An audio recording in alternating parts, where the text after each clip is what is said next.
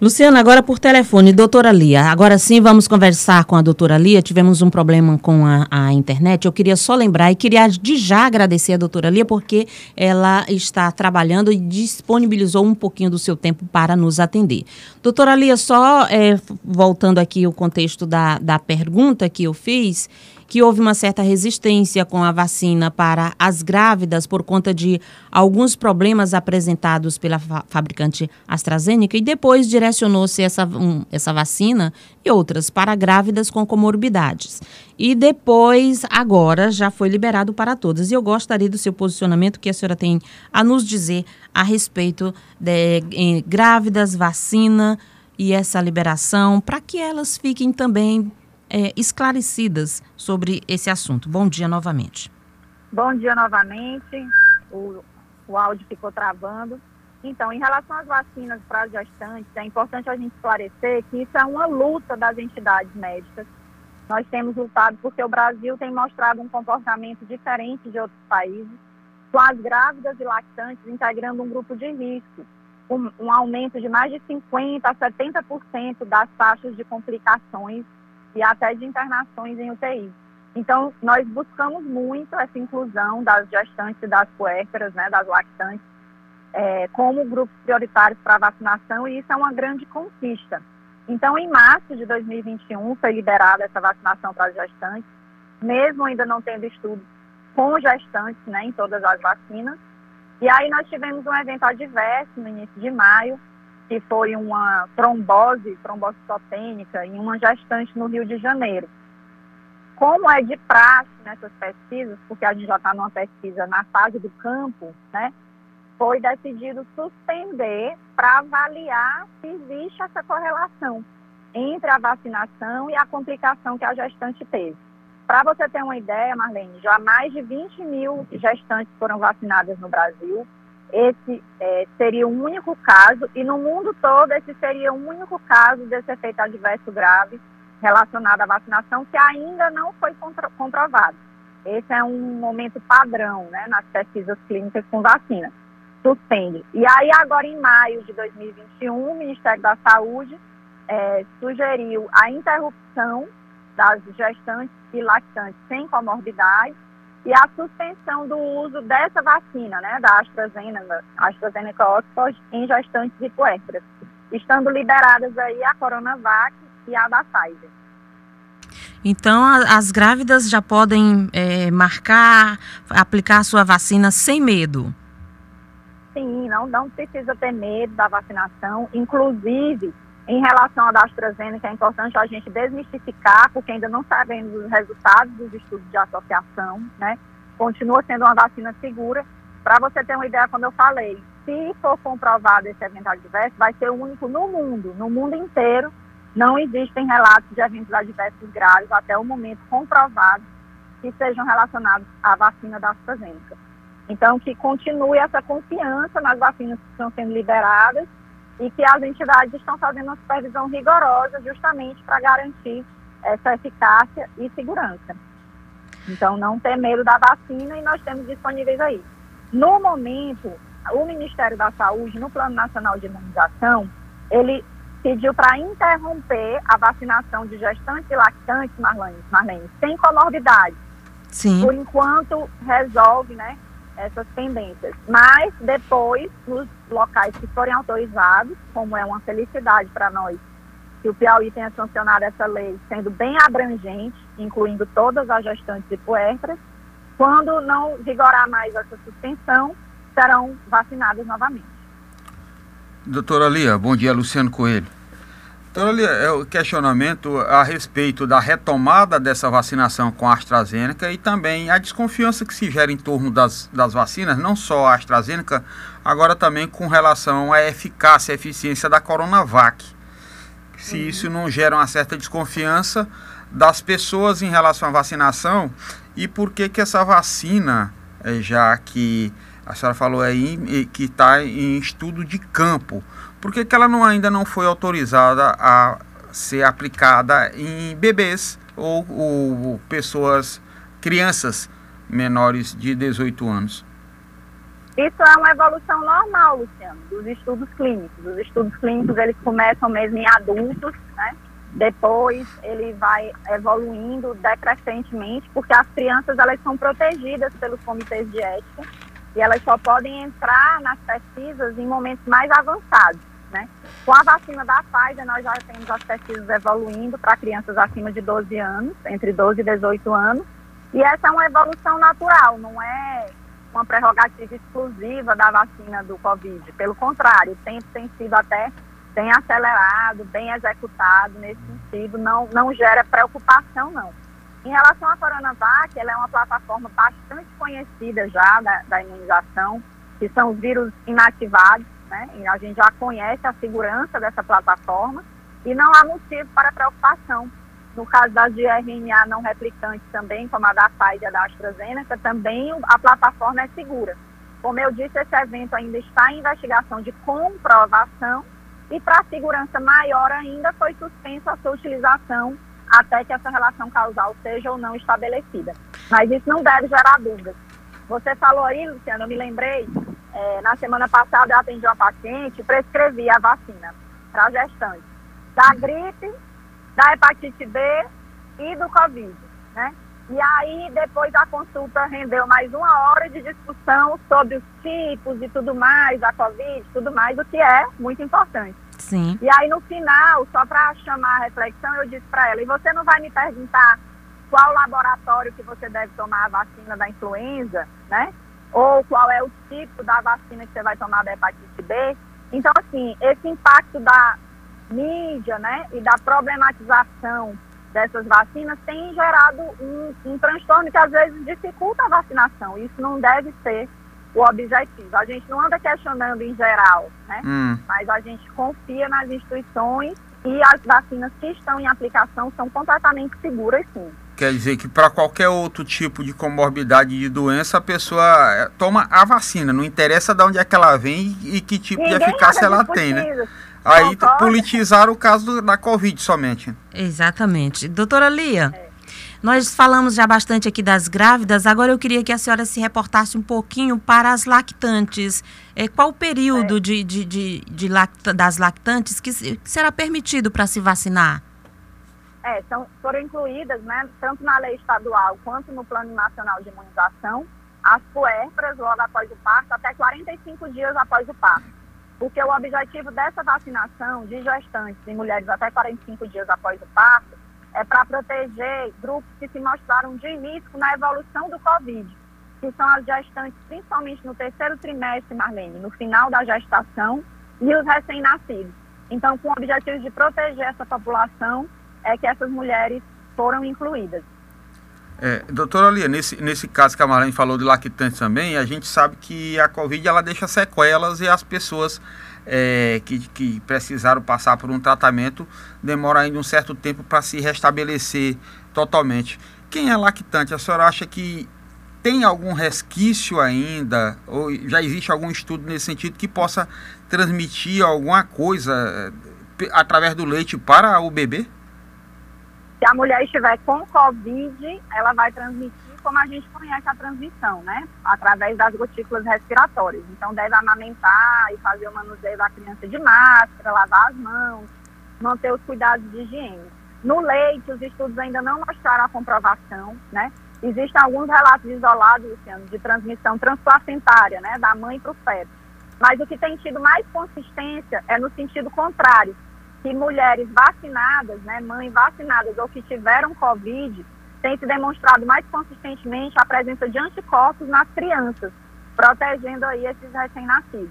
Então, o risco de transmissão é o mesmo, conhecido mesmo, através das gotículas respiratórias, né? Então, na suspeita ou no Covid recente ou atual, a mãe deve fazer o uso de máscara em todos os manuseios com a criança. Uh, doutora ali, eu falava até mais depois do tratamento. Quem, a mãe que teve Covid e já saiu daquele estágio mais, mais severo, mas que pode ter alguma sequela. Já existe algum estudo nesse sentido? Se após esse, esse tratamento. Sim, após o tratamento, após ela não ter mais viremia, a atividade do vírus no organismo, não há risco de transmissão pelo leite. Pode hum. ficar tranquilo nesse período. Então. Eu queria esclarecer uma coisa importante. Sim, Desculpa, doutora. Pode falar. Não, não, pode, pode ficar à vontade. Se, se teve essa suspensão, e tem grávidas, né, e gestantes, dependendo da cidade, que já fizeram a primeira dose da vacina da AstraZeneca Oxford, né? E aí, nessas pacientes, fica recomendado, as que já fizeram a primeira dose, aguardar para fazer a segunda dose depois de passar esse período de 45 dias após o parto. Né? Depois elas passarem desse período de gestação e puerpério até o 45º dia para aplicar a segunda dose. E quem já começou a vacinar com as outras, né, seja a Coronavac ou a Pfizer, podem com, com, completar a sua vacinação no esquema habitual. Doutora Lia, esse intervalo entre a primeira e a segunda dose, tem algum, algumas recomendações de fabricante e tem ainda esse problema. Por exemplo, a Coronavac teve falta, agora a AstraZeneca teve a suspensão. É, existe algum problema ou eficácia diferenciada por conta do prazo entre a primeira e a segunda? É, o que se recomenda é que tenha um intervalo adequado, né? Que não extrapole o intervalo máximo. Mas esses intervalos, eles são elásticos, viu, Luciano, nos estudos. Então, para ter uma diminuição da eficácia, é preciso que atrase muito, né? Dois meses, um, mais de 40 dias do período que seria recomendado ali pelo fabricante e tem tido um bom controle das secretarias de saúde locais em relação a esse período máximo. Se for ultrapassado o período máximo, né, dependendo da vacina, aí é indicado, como em toda vacinação, reiniciar o esquema.